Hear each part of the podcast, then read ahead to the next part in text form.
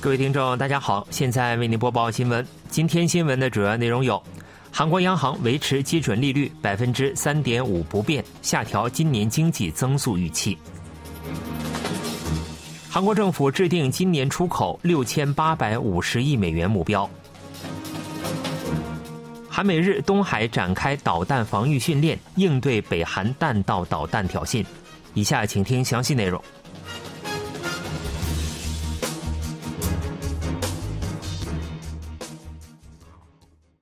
韩国银行宣布维持基准利率不变，尽管物价仍在高位运行，但是出口和消费指标下滑，对经济衰退的担忧扩大，促使央行做出了这一决定。央行还小幅下调了今年的经济增速预期值。韩国银行金融货币委员会宣布维持基准利率百分之三点五不变，这是去年二月以来央行首次冻结利率。自去年四月以来的连续加息也由此告一段落。央行预计，即使物价上涨率逐步放缓，仍将维持在高于管理目标的水平上。不过，政策环境存在较多的不确定性，将观察通胀放缓的速度和各类不确定性因素，据此判断是否有必要进一步加息。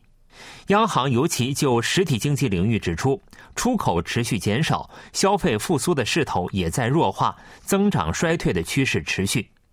央行预计，今后经济增速将持续低迷，将今年的经济增速预期值从百分之一点七下调至百分之一点六。今年的消费者物价涨幅预期值下调至百分之三点五，较去年十一月的预期值低百分之零点一。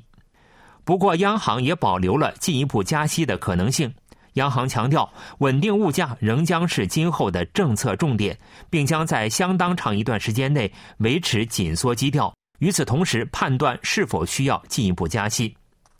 央行的此次决定使韩国与美国的基准利率差维持在最高百分之一点二五不变。不过，央行预计美国的最终利率水平将高于此前预测，今后韩美利率差有可能进一步扩大。韩国银行二十三日宣布维持基准利率不变，为金融市场带来利好。国内股市上涨，韩元对美元汇率应声下跌。当天，央行宣布决定后，韩国综指涨幅扩大，攀升至两千四百四十点以上。外国投资者和机构投资者分别净买入一百九十六亿韩元、两千四百三十八亿韩元，个人投资者净卖出两千七百五十四亿韩元。综指当天报收两千四百三十九点零九点，较前一个交易日上涨二十一点四一点，涨幅为百分之零点八九。综指在央行金融货币委员会定期会议前小幅上扬，会议决定宣布后涨幅扩大。当天上午，韩国银行宣布维持基准利率百分之三点五零不变。当天，首尔外汇市场上，韩元对美元汇率在央行宣布决定后跌幅扩大，最终报收一千二百九十八点零零韩元，较前一个交易日下滑五点零零韩元。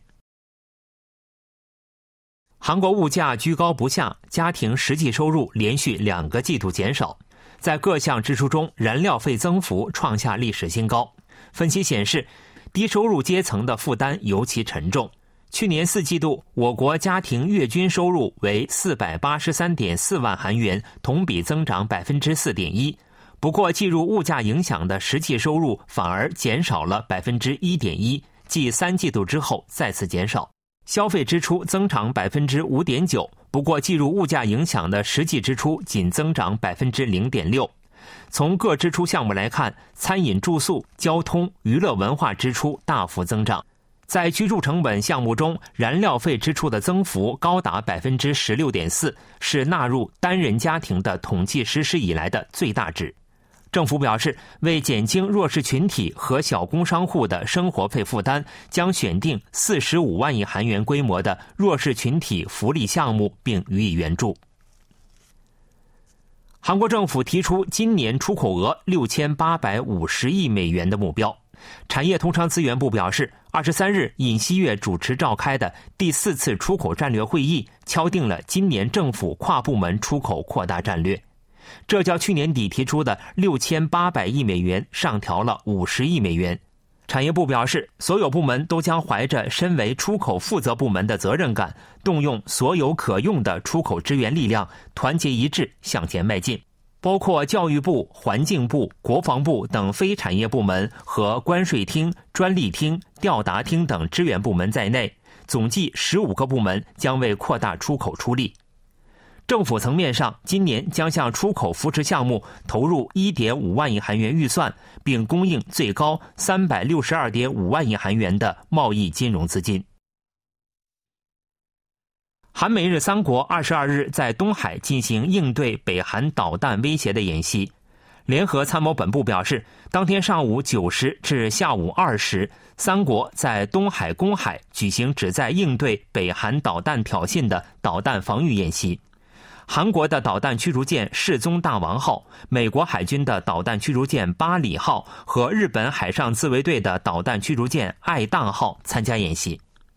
此次演习模拟北韩进行弹道导弹挑衅的情况，着重于通过交流目标信息，熟练掌握探测、追踪和拦截程序。联参表示，此次海上导弹防御训练加强了三国的安全合作，进一步巩固了应对体系。韩美日三国二十二日在东海公海举行联合演习，但是美国将演习地点标注为日本海，韩国军方要求美方修改。联合参谋本部公报室长李成俊二十三日在例行记者会上表示，美国印太司令部将演习地点标为日本海，至今未更改。韩国已向美方提出修改要求。联参有关人士表示，我方要求美方将日本海改为公海。韩美日昨天在距离独岛约一百八十公里的公海上实施应对北韩弹道导弹的防御演习。美军在新闻资料中将演习地点写为日本海。联参表示，美方所使用的日本海是印太司令部通常使用的标注方式。美军去年十月在关于韩美联合演习的公文中使用了东海的表述，日本提出抗议后修改为韩国与日本之间的水域。韩国政府宣布，自下月一日起取消针对自中国入境人员的入境后核酸检测。对此，中国政府表示将考虑采取相应措施。中国外交部发言人汪文斌二十二日在例行记者会上就中国会否采取相应措施的提问回答说：“中方愿意考虑适时采取相应措施。”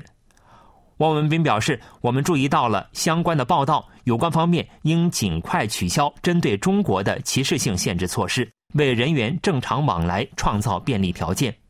韩国中央灾难安全对策本部当天宣布，从下月一日起取消自中国入境人员的入境后核酸检测。韩国外交部表示，总统室未来战略企划官张成民本月二十日、二十一日访问土耳其，转达了总统尹锡悦的慰问。张昌民在同土耳其总统首席顾问易普拉辛卡林的会晤中，转交了尹锡悦致土耳其总统埃尔多安的慰问信。卡林对兄弟国家韩国派遣救援队提供人道主义援助，国会通过有关决议案表示感谢。并期待在今后灾后重建的过程中继续与韩国合作。张成民还同土耳其外交部部长梅夫吕特恰武什奥卢、灾难应急管理局局长尤努斯塞泽尔会晤，强调韩国愿与土耳其肩并肩提供援助。韩国偶像团体防弹少年团在国际唱片业协会公布的2022全球最畅销艺人榜上排名第二。据国际唱片业协会二十三日公布的资料，防弹少年团继二零二一年获得冠军之后，再次登上排行榜亚军位置。防弹少年团于二零一八年以第二名的成绩首次上榜，二零一九年排名第七，二零二零年、二零二一年连续两次排名第一，这在该排行榜的历史上还是首次。防弹少年团的经纪公司 Big Hit Music 表示。防弹少年团连续五年跻身全球最畅销艺人榜前十，在非英语圈歌手中为首次。连续五年获得韩国艺人中的最高排名，证明了身为二十一世纪流行乐偶像的地位。此外，韩国组合 Seventeen 排名第六，Stray Kids 排名第七，排名第一的是泰勒·斯威夫特。国际唱片业协会每年根据全球实体唱片销量、数字音源下载次数、视频和音频播放次数综合计算得出全球最畅销艺人榜。新闻为您播送完了，是由于海峰为您播报的，感谢各位收听。